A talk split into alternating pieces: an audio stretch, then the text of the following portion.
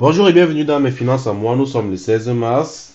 Cet épisode est censé sortir samedi qui vient, c'est-à-dire le 19 mars. C'est le premier épisode d'une série qui est consacrée aux questions un peu plus basiques. Nous cherchons ici à toucher les étudiants, mais pas que, c'est clair. Le titre de cet épisode est Au fond du trou. Alors laissez-moi vous raconter une histoire. Étienne, ou alors euh, Donatien, il vient de rentrer du boulot, il est camerounais, euh, il rentre du boulot, comme je disais, il est fatigué, il a mal au dos. Euh, il rentre du laga, c'est à peu près le diagnostic qu'on peut faire après, après avoir observé le mal de dos. Ou pour faire joli, il bosse dans la logistique. Étienne, il prend son téléphone et il ouvre le online banking, il est dans la zone rouge, moins 200 euros environ. Et ce n'est pas tout car il a aussi un crédit de 800 euros auprès, disons, Advancia Bank. Nous sommes au milieu de mois, le prochain salaire est dans plus de 3 semaines. En attendant, il devra payer son loyer, son assurance maladie et il devrait manger aussi, je suppose, j'en passe. Et il est endetté avec un horizon pas très joli. Mais l'épisode d'aujourd'hui lui sera utile. Tout comme au Camerounais et Africains vivant en Allemagne, il se trouve à peu près dans la même situation. On va parler d'argent cadeau, comme on dit souvent. Venant de l'université ou des facultés, pouvant venir des résidences étudiantes, de l'église, entre autres, et à la fin, il y aura un bonus assez spécial que je vous invite à exploiter si vous y êtes éligible. La plupart des processus dont nous parlerons ici peuvent se conclure par des dons que vous recevez certaine, du fait d'une certaine situation financière assez précaire. Le propre de ces dons est qu'il n'est pas de votre droit de les exiger ou alors de faire recours si jamais le don vous est refusé. La plupart du temps également, les procédures prennent du temps afin d'examiner le dossier et d'accepter le dossier et de commencer à vous payer. Et il faudra prendre cela en compte dans votre planning financier. Il serait de laisser des liens vers des sites web assez concis dans les show notes pour creuser un peu en termes de recherche. Un autre point en ce qui concerne les auditeurs en Osville, donc c'est-à-dire en formation. Je m'y connais pas trop, mais si besoin, je peux faire des recherches, alors faites-le moi savoir dans le questionnaire de fin. La structure de l'épisode est assez claire. On va commencer par comment est-ce que vous augmentez vos chances d'obtenir ces dons, la procédure, les pièges à éviter, les choses à acten, comme on dit souvent. Le dit questionnaire de fin servira à vous garder actif tout, au long de cette série, alors n'hésitez pas à y répondre, ça ne prendra maximum que 5 minutes. C'est la manière la plus efficace de, nous donner votre ressenti à vous et de nous faire nous améliorer ici chez mes finances à moi. Côté organisationnel, la série comprendra 5 épisodes exactement. En ce qui concerne mes sources, elles sont d'une part théoriques, c'est-à-dire des sites web qui racontent des procédures, des différents pièges à éviter, ainsi que d'autres choses très intéressantes. C'est des trucs que j'ai, on va dire que j'ai collectionné et j'essaye d'en sortir le résumé. Et d'autre part, des expériences des amis à moi, expériences de mes connaissances, tout comme mes expériences à moi-même. Alors prenez un verre d'eau, installez-vous pour le prochain épisode. Au fond du trou, c'est parti. Alors commençons. Et on commence avec comment est-ce que vous augmentez vos chances d'obtenir un de ces dons. On va appeler ça don le long de l'épisode, même si ce n'est pas très angebracht, c'est pas très aisé de faire ça. Euh, il faudrait commencer par faire le diagnostic. Je pense que ça, c'est très important. Il faudrait savoir combien est-ce que vous gagnez par mois en temps normal, combien est-ce que vous dépensez en temps normal, qu'est-ce qui s'est passé dans les derniers mois pour que la situation dégénère, si elle a dégénéré. Il faut savoir si la situation dans laquelle vous êtes spécial dans le sens où euh, ça n'arrive normalement pas. C'est-à-dire que normalement, peut-être, on prend un exemple, si peut-être normalement vous avez les dépenses de 700 euros par mois et que vous gagnez 900 euros, alors on est d'accord que vous couvrez vos dépenses et vous avez un peu d'argent au-dessus pour faire ce que vous voulez avec. Si ça dégénère, c'est-à-dire si peut-être il y a une période d'examen dans laquelle vous travaillez, euh, vous ne travaillez plus que 400 euros au lieu de vos 900 euros habituels, alors que vos dépenses ne diminuent pas vos dépenses restent à 700 euros, alors vous avez un creux de 300 euros qu'il faudra remplir. Vous avez peut-être euh, pris un prêt à la banque, vous avez peut-être une carte de crédit que vous avez utilisée, et de toute façon, il viendra le moment de rembourser, et vous devez vous en occuper. Si la situation a dégénéré, il faudrait donc savoir pourquoi. D'accord? Ça déjà, c'est pour vous. Il faudrait savoir pourquoi ça dégénère, pour la prochaine fois éviter que ça dégénère, évidemment. Et l'autre raison, c'est qu'il y a la possibilité, une fois que vous avez candidaté à ces, aides-là, à ces aides financières-là, que vous receviez un appel, que vous receviez un coup de fil. Ça se passe pratiquement toujours. Et pendant le coup de fil, la personne à l'autre bout du fil essaiera de comprendre pourquoi est-ce que vous en êtes arrivé, où vous en êtes aujourd'hui. Et si vous-même, vous ne savez pas, il sera très difficile d'expliquer à l'autre et de convaincre l'autre personne que vous êtes d'accord, en fait. Euh, la personne au bout du fil a également tendance à s'engager différemment, de façon différente, dépendant de ce que vous lui dites. Si par exemple, vous avez une situation sur laquelle vous n'avez aucun contrôle, c'est-à-dire peut-être vous vous êtes blessé alors que votre boulot ne paye pas euh, le Krankengeld, l'argent quand vous restez à la maison ou alors euh, ce genre de choses-là. Et donc ça ne dépend pas de vous, que vous avez fait votre possible, mais la situation est grave à cause de quelque chose qui ne dépend pas de vous. C'est ça qui est important.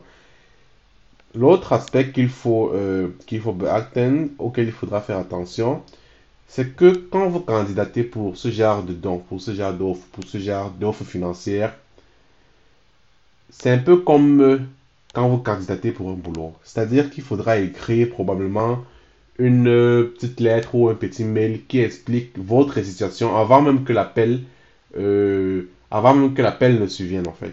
Il faudra vous expliquer et il faudra le faire bien. C'est la meilleure façon de mettre toutes les chances de votre côté. Je prends un exemple.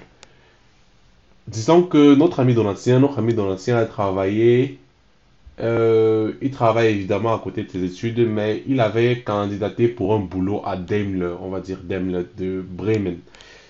Et un jour, il reçoit donc euh, peut-être un message, un mail de Bremen, un mail de Daimler de Bremen disant que on ne peut pas l'engager parce que par exemple le corona a fait en sorte qu'il y ait moins de personnes qui soient demandées à l'intérieur de, de, la machine industrielle en fait. C'est un motif, si vous voyez bien, si vous voyez l'opportunité, c'est un motif de chute financière. Parce que qu'est-ce qui se passe quand vous n'obtenez pas un boulot? Si vous n'obtenez aucun boulot à côté, qui vous aurait apporté la même stabilité financière, qui vous aurait apporté le même salaire que celui de Daimler par exemple, vous avez perdu une opportunité. C'est-à-dire le coût de l'opportunité était quand même assez haut. Si c'était Daimler de deux mois, vous pouvez dire alors dans votre mail quand vous allez écrire pour expliquer votre situation précaire, vous pourrez dire j'ai perdu l'opportunité de travailler deux mois à Daimler, ce qui est équivalent à 5000 euros net, disons comme ça. Et ces 5000 euros net là, c'est ce sur quoi je comptais après mes examens pour rester à un niveau de vie quand même acceptable et pour rester avec un compte bancaire quand même acceptable. Donc c'est quelque chose que vous pouvez voir à travers cet exemple. C'est il faudrait assez de tact pour l'expliquer bien. Donc c'est à peu près ça. On va passer aux procédures. Je pense qu'on va on va hum, passons aux procédures et aux possibilités qu'il y a même. Déjà, il y a certains principes globaux, j'appelle ça comme ça, quand vous candidatez pour ce genre de d'aide financière là en général, la première, étape, c'est d'écrire, que ce soit un mail, que ce soit de remplir un formulaire, que ce soit, euh, autre chose. Il faut très souvent prendre contact avec euh, l'institution qui donne ces dons-là de façon écrite. Et donc là, c'est assez important d'écrire. L'autre chose qui est importante, c'est que après avoir reçu ce mail, l'institution ne vous répondra pas tout de suite en fait. Je pense qu'ils ont quand même autre chose à faire. Ils pensent qu'ils ont quand même d'autres boulots, d'autres d'autres choses en dehors de, cette, de l'accord euh, de l'aide financière. Et donc, ils peuvent revenir après deux semaines, même après trois semaines. C'est vrai que c'est assez rare, mais ça peut arriver. Il est important de ne pas les harceler. C'est-à-dire, les harceler, euh, moi j'aime à dire, euh, c'est mieux de revenir après deux semaines, une fois qu'on a écrit un mail à quelqu'un, euh, pour être sûr que le mail est même arrivé et pour être sûr que la réponse ne s'est pas perdue dans les airs après que la personne ait envoyé une réponse à votre demande en fait. En général, c'est valable pour les aides financières, c'est valable quand vous écrivez un professeur à l'université, c'est valable même quand vous demandez un job et tout. Donc, il ne faudrait pas harceler l'institution euh, que vous visez pour obtenir un petit allègement financier. La deuxième étape, c'est donc Très souvent, soit on vous demande d'expliquer certaines choses un peu, plus, un peu plus en profondeur, soit alors vous recevez un appel. Alors, on vous écrit un mail pour vous dire, euh, on va vous appeler, quelles sont vos disponibilités pour qu'on vous appelle. Vous donnez vos disponibilités et après, euh, le jour qui vient, on vous appelle. Et c'est dans là qu'il faudra expliquer votre situation, qu'il faudra répondre aux questions de la personne qui est à l'autre bout du fil. Et c'est donc là euh, qu'il faudra vraiment faire attention à ne pas passer pour une victime passive. Ça rejoint un peu ce que j'ai dit tout à l'heure, c'est-à-dire que c'est bien d'avoir une situation là où vous n'avez pas le contrôle entier. C'est bien d'avoir une situation là où vous avez fait tout ce que vous avez pu pour essayer de, de clair comme pour essayer de garder la tête hors de l'eau, mais que ce n'est pas marché et que ce ne dépend pas de vous, le fait que ça n'ait pas marché. Il faudrait montrer que vous avez que vous avez fait des efforts, mais que c'est difficile de tenir vos responsabilités, que c'est difficile de payer votre loyer et tout ce qui va avec, de tenir vos dépenses en fait. C'est donc ça. Les différentes possibilités, les différentes possibilités, les différentes institutions, comme on va dire, euh, très souvent il y a l'église. Concernant l'église, il y en a plusieurs. L'église évangélique, l'église catholique et tout ce qui, tout ce qui va avec. Euh, il faudra vous informer au niveau de votre état, au niveau de votre ville, quelles sont les possibilités, quelles sont les églises en fait qui sont là et qui ont peut-être un site web. C'est très intéressant les sites web, il faudrait, il faudrait se diriger vers eux. Euh, c'est là que vous trouvez les, les contacts d'Athènes, c'est là que vous trouvez les, les, coordonnées des personnes que vous écrirez en premier lieu. Et c'est là que vous trouverez aussi euh, très certainement les coordonnées des personnes qui vous appelleront même euh, dans la deuxième étape. Et donc l'église, euh, déjà, c'est bien si vous êtes de leur, de leur confession. Si vous êtes par exemple évangélique et que vous demandez ce genre d'aide financière dans une église évangélique, c'est vous avez plus de chances que si vous la demandez peut-être dans une église euh, catholique. Oui, je pense. Déjà, mais c'est pas obligé. C'est pas obligé d'appartenir à leur confession là. Très souvent aussi, pour marquer des points, ça peut être intéressant d'assister peut-être au webinaire que les différentes églises organisent dans vos villes ou en ligne ou alors dans vos états. Si c'est possible, c'est bien de le faire. Les exemples font légion. Il y a par exemple la de des c'est. Euh, Il y a par exemple la dans le Nid des Axen. Service que je connais, c'est la de Nid des Axen. Ils sont là pour accompagner les étudiants. Ils offrent des webinaires et très souvent même ils financent des, des, stages, des pratiques à l'étranger dans des pays d'Afrique ou alors euh, dans d'autres pays du tiers-monde. Je pense que c'est comme ça que ça fonctionne. Alors comment ça se passe là-dedans Il faut souvent demander un termin, un rendez-vous pour avoir, euh, euh, pour avoir des conseils financièrement parlant. Le principe de ça, ce serait que on vous met en contact avec quelqu'un qui soit soit un comptable, soit alors quelqu'un qui aide les gens qui ont souvent des dettes et tout. Je parle là de la Stube des accents. Ce qui se passe après, c'est qu'ils essayent quand même de vous aider financièrement parlant. Pour les églises qui ont des sites web sur lesquels il est affiché qu'on peut aider, alors vous pouvez suivre la procédure simple, la procédure euh, qui, est, euh, qui, est prévue pour cela. Mais il peut être intéressant aussi de voir pour ceux qui n'offrent pas cette, euh, cette procédure-là, qui soit simple et qui soit transparente et qui soit sur le site web déjà il est peut-être intéressant de demander un rendez-vous pour avoir des conseils financiers parce que vous êtes euh, parce que le compte il va pas bien, le compte il est en souffrance en fait. Un fait, un fait, un fait assez intéressant pour ça, c'est que très souvent ces églises ont un budget pour les aides, pour les aides financières. Et vous vous imaginez bien que si euh, les aides financières, si les caisses ne sont pas vidées, euh, la prochaine fois, la caisse ne sera plus remplie au même montant. Si moi, par exemple, je donne de l'argent à une église, je donne 5000 euros et que l'église n'arrive pas à écouler ces 5000 euros, et bah, prochainement, je vais te donner 4000 euros ou 3000 euros parce que de toute façon, l'église n'a pas les capacités pour, euh, pour aller jusqu'au bout, c'est-à-dire pour vider la caisse, en fait, on va dire ça comme ça. La deuxième possibilité, c'est par la avec la résidence étudiante. Ça, déjà, c'est valable si vous habitez dans la résidence étudiante. Mais il y a aussi un volet qui n'est pas forcément. Euh, si vous habitez dans la résidence étudiante, il faudrait passer par les services sociaux de la résidence étudiante. En général, vous les trouvez en ligne sur le site de, votre Studentenwerk. Ça s'appelle Studentenwerk-la ville dans laquelle vous êtes .de. C'est ça l'adresse en général, mais sinon vous pouvez la Google aussi. Faudrait pas demander au Hausmeister euh, de l'aide financière parce que vous n'arrivez pas à payer votre loyer, parce qu'en fait, c'est pas son travail, c'est le travail des services sociaux.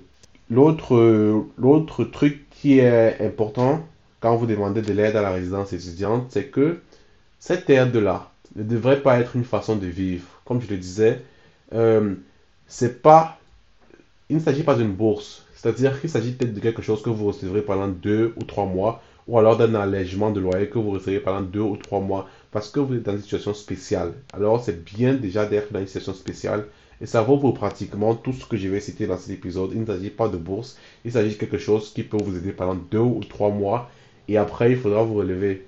Et après il faudra sortir la tête de l'eau. Et donc, la, résidence, la résidence étudiante a deux possibilités. Soit quand vous vivez dans la résidence étudiante, vous pouvez être épargné de loyer. Soit alors vous pouvez recevoir de l'argent de la résidence étudiante. Vous pouvez recevoir de l'argent. C'est ça qui est intéressant. Euh, les deux possibilités euh, sont plus ou moins basées sur, le même, la même procédure. Vous, pouvez, pourrez évidemment euh, clarifier tout cela lorsque l'appel viendra à vous et que vous aurez l'opportunité de parler à quelqu'un qui est à l'autre bout du fil et qui comprend votre situation et qui essaye de se mettre à votre place et tout ce qui va avec. Très souvent, très souvent, il y a aussi la possibilité de recevoir les cotisations semestrielles euh, qu'on a payées, c'est-à-dire qu'on nous les rembourse pour un motif ou pour un autre. L'aide financière, c'est aussi euh, plus ou moins un motif pour qu'on nous rembourse la cotisation semestrielle. En ce qui concerne la faculté, la faculté ou alors l'université, la meilleure des façons, je trouve la meilleure des façons de faire, c'est de passer par l'ASTA. L'ASTA, c'est l'organe représentatif des étudiants dans une université. Cet organe-là, c'est mieux de passer par cet organe. Pourquoi? Parce que cet organe-là vous représente. Il y a des étudiants qui vous répondront avant même de vous conseiller, c'est des étudiants. C'est-à-dire que vous avez pratiquement le même vécu, vous avez pratiquement le même quotidien. Et donc, ils ont tendance à mieux vous comprendre par rapport à peut-être un professeur ou alors euh, une secrétaire qui est peut-être un peu déconnectée de votre réalité à vous. Alors, il faudrait écrire à la ASTA. Il faudrait peut-être passer un mail à la ASTA. Et en général, vous recevrez un appel. Un appel sera organisé et vous pourrez vous expliquer. très souvent, il y a beaucoup de possibilités. Et la ASTA est là pour ça. Il peut vous guider, tout comme, tout comme le bureau des étudiants étrangers dans votre faculté ou dans votre université.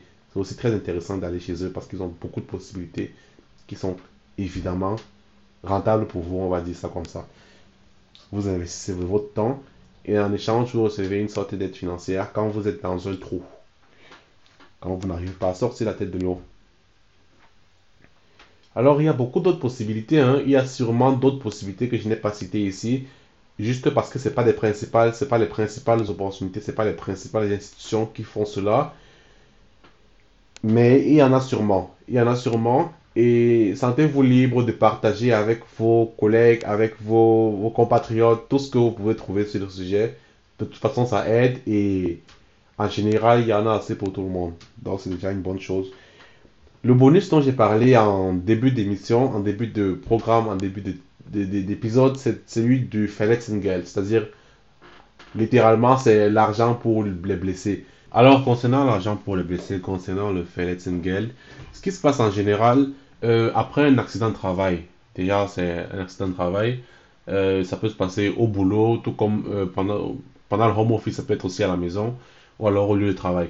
ce qui se passe en général, c'est que c'est quelque chose qui est assez urgent. Vous devez aller à l'hôpital. Ensuite, vous devez voir ce qu'on appelle un Durchgangsarzt. C'est un médecin qui est spécialisé dans les blessures de travail, en fait.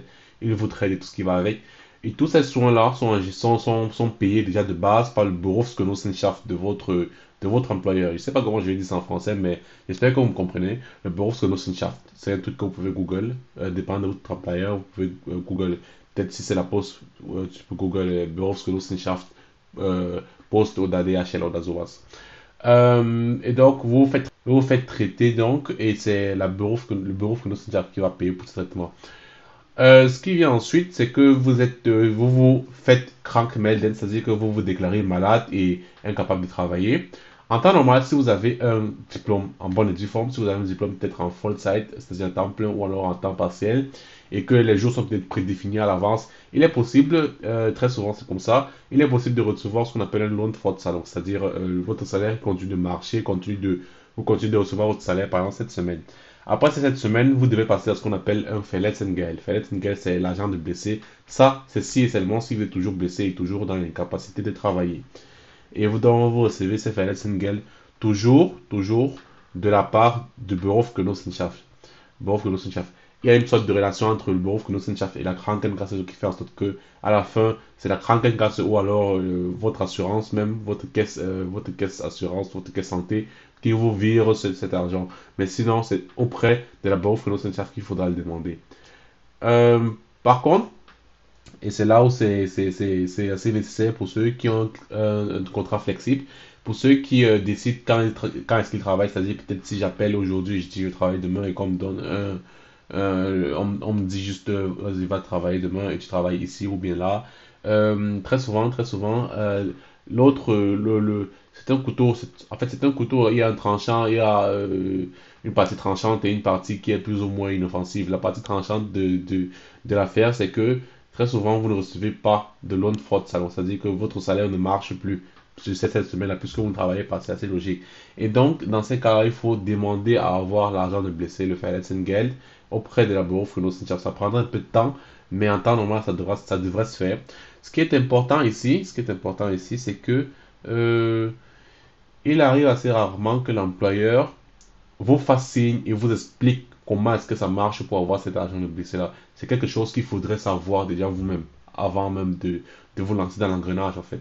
Parce que l'employeur, c'est quoi son problème? L'employeur essaye de, documenter ce qui s'est passé, de documenter l'accident de travail et peut-être euh, de, de, tirer des conséquences du fait de votre incapacité à travailler. Mais de votre côté, pendant tout ce processus, parce que quand il demande, quand il essaie de documenter, il vous demande ce qui s'est passé, vous recevez quelques lettres ou alors appel, vous pouvez profiter de ce contact-là pour demander donc, euh, pour demander donc directement quel dossier est-ce qu'il faut pour euh, obtenir cette, ce là cet argent, argent de blessé littéralement parlant.